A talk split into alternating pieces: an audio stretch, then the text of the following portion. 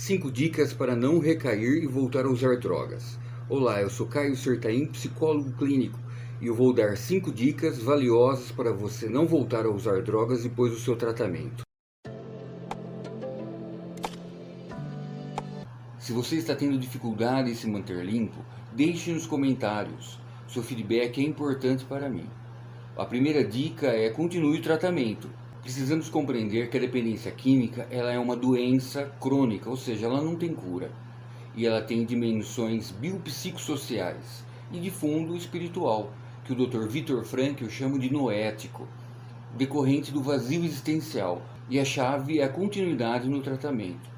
Caso você não tenha passado por nenhum tipo de instituição e não aguenta mais usar, não aguenta mais sofrer, procure ajuda procure ajuda profissional. Existem nos municípios aqui no Brasil os CAPS AD, que tem justamente a finalidade de oferecer um tratamento para o uso abusivo de álcool e outras drogas. Podemos dividir esse tratamento em duas partes. O tratamento terapêutico, que é com um profissional, um psicólogo, que você vai dar continuidade às sessões de terapia que outrora você recebia nessas instituições e, por outro lado, o tratamento farmacológico. Precisamos desmistificar alguns pontos em relação à medicação. Precisamos compreender que não existe uma fórmula mágica para a dependência química, não existe um remédio miraculoso que vai curar a pessoa. Dependência química não tem cura. As medicações prescritas por um psiquiatra têm como finalidade amenizar alguns sintomas de abstinência em alguns casos como também proporcionar melhor qualidade no sono, na concentração e atividades simples do dia a dia. A segunda dica: seja honesto com você mesmo. Parafraseando William Shakespeare, se não sabemos onde queremos ir, qualquer caminho serve. Você precisa ser honesto com você mesmo, com suas vontades, com seus desejos e com suas metas, para você não se auto-sabotar. Lembre-se, você não tem todas as respostas. Ninguém tem.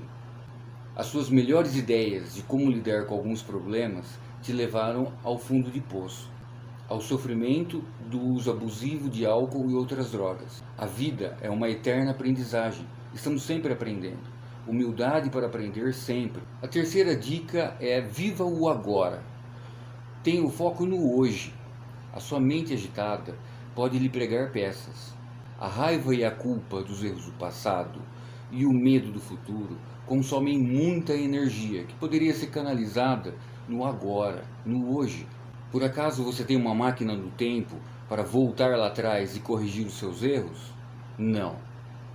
Ou você tem uma bola de cristal que você pode prever o futuro para fazer as melhores apostas e trilhar o caminho correto? Tampouco. Foco no hoje. Lembre-se, vamos começar pelas coisas simples e depois as difíceis, uma coisa de cada vez. O seu futuro vai depender de como você vive hoje. A quarta dica é: procure bons aliados, uma zona segura de convivência.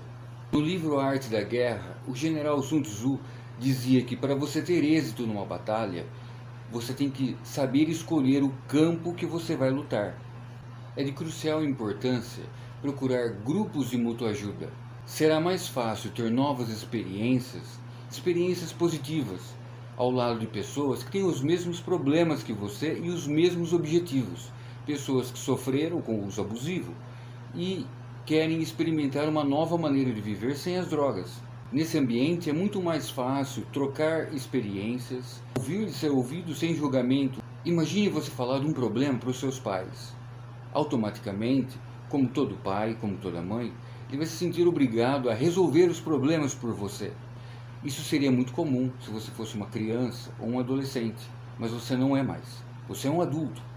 Imagine que você compartilhe com ele um momento que você sinta vontade de usar. Provavelmente a sua mãe vai ter um ataque no coração e seu pai vai se desesperar. Por mais que a família ame, ela fica limitada em algumas questões. Por isso é importante conhecer outras pessoas que passaram e passam pelas mesmas situações que você.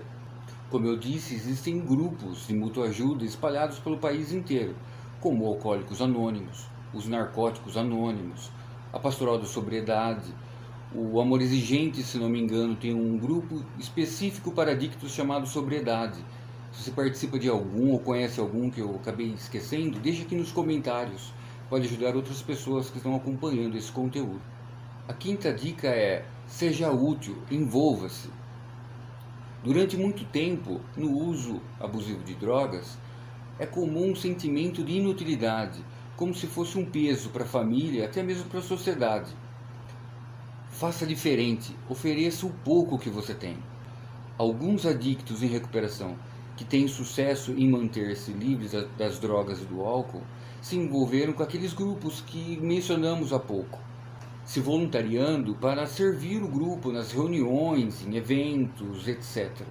Outros conseguem se envolver com a religião, em ações sociais, em grupos pastorais, em eventos, cultos, mas lembre-se, antes de querer bater na porta do céu, precisamos sair do inferno que nós tornamos a nossa vida.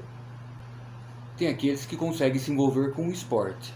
Uma coisa é você se envolver com amigos que se reúnem para pedalar, para fazer corridas, exercícios, aqueles amigos 100% natural, natureba. Outra coisa você se envolver com amigos do futebol dos fins de semana que na realidade se reúnem para rever os amigos e beber. Não acho uma ideia muito inteligente essa segunda. Se você gostou do conteúdo, comente, deixe nos comentários, compartilhe a sua experiência, compartilhe com outros amigos. Nos siga nas redes sociais, no YouTube, Caio Sertaim, psicólogo clínico, ou até mesmo nos podcasts no Spotify. E lembre-se, a sua recuperação depende única e exclusivamente de você. Ninguém pode fazer por você o que você não faz.